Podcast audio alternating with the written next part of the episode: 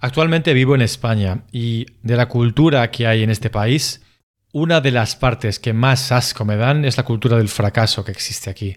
No cultura de emprendimiento, que la hay, pero generalmente hay una cultura del fracaso a nivel de que aquel que intenta algo diferente e inevitablemente fracasa porque ¿quién consigue algo a la primera? Es matemáticamente posible, pero es complicado, ¿verdad? Yo no contaré con ello.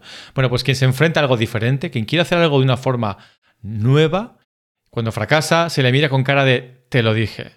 Mejor ciñete a lo que todo el mundo hace y quítate esas ideas de la cabeza. Y eso me da mucha rabia personalmente, porque ¿cuántas personas hay innovadoras que quisieran hacer algo y simplemente no tienen los medios, ni el ejemplo, ni las referencias? Así que esto que estoy hablando pertenece a la identidad, bajo mi punto de vista, porque es una identidad de persona que entiende el fracaso de una forma diferente a la que la entiende la mayoría. Y he llamado a este episodio Roguelike por algo muy específico, porque no sé si te gustan los videojuegos. A mí sí, desde siempre, desde que era un niño. Y hace tiempo que juego a uno llamado Dead Cells. Tengo cientos de horas en este juego, hace mucho, mucho tiempo, desde que salió, creo. Pero pertenece, lo más importante aquí, antes de que me desvíe, es que este juego pertenece al género roguelike. Da igual eh, la especificación de este género. Lo más importante es que en este tipo de juegos, cuando mueres, tienes que comenzar de nuevo. No hay vidas extra, no hay forma de continuar. Si mueres, vuelves al inicio. Pero, y aquí está el catch, vuelves con la experiencia que has ganado en la partida anterior. Así que no comienzas de cero. Casi, pero no del todo.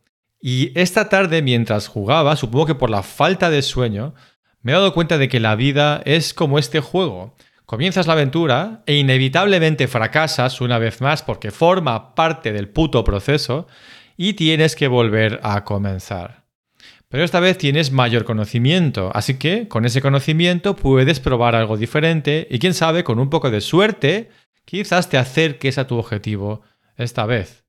Así que no es un fracaso, forma parte del proceso. Y en este país, en España, no sé en el país desde que me escuchas si será diferente. Intuyo que sí, sobre todo en algunos, pero en este país es como si todo el mundo estuviese esperando que fracases. Todo el mundo ah, que quiere continuar el camino más transitado, ¿verdad? Que no quiere hacer nada diferente. Me imagino porque si alguien hace algo diferente y funciona, es un desafío al statu quo de cada persona o comunidad. En fin, son hipótesis, pero sí que noto que aquí todo el mundo quiere que hagas lo que hace todo el mundo. Y aquel que quiere hacer algo diferente se le pone en trabas. No directamente, pero indirectamente al menos. Y entiendo que esta disertación que estoy haciendo del roguelike y que la vida, bla, bla, bla, se puede quedar corta ante los problemas más importantes de la vida, como por ejemplo un divorcio o perder el trabajo o que te detecten una enfermedad incurable. Y, lo entiendo, entiendo perfectamente. Pero también te pido que lo pienses. No tienes otra opción. En algún momento vas a fracasar. ¿Qué harás entonces? ¿Vas a abandonar? No lo creo. Entonces, estás condenado a hacer que esto funcione. Y ya que estás condenado a hacer que esto funcione, la mejor opción es aceptar el proceso. Estas son las reglas del juego y no se puede acelerar. Esto enlaza eh, con cuando algunas personas me preguntan cómo aprender desarrollo web, JavaScript, etc. Y me comentan que han visto, y yo también los he visto alguna vez, vídeos de aprende lo que sea JavaScript en este caso en 15 minutos o aprende y donde va después cambia JavaScript por eh, una herramienta eh, que lleva una cantidad de tiempo considerable a aprender a utilizar, 15 minutos, 10 minutos, media hora.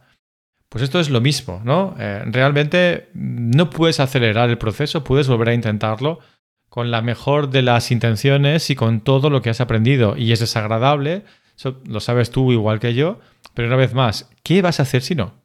No te queda otra opción. Así que mi consejo que te digo a ti y me digo a mí es que tomes tu tiempo entre comillas, partida y partida. Porque necesitas descansar, em, reflexionar, ver qué hacer con ese nuevo conocimiento, porque intentar lo mismo sin cambiar nada es estúpido, ¿verdad? Pero antes o después tendrás que organizar tu nuevo plan. Antes o después tendrás que entrar en acción. De nuevo. Así son las reglas del juego.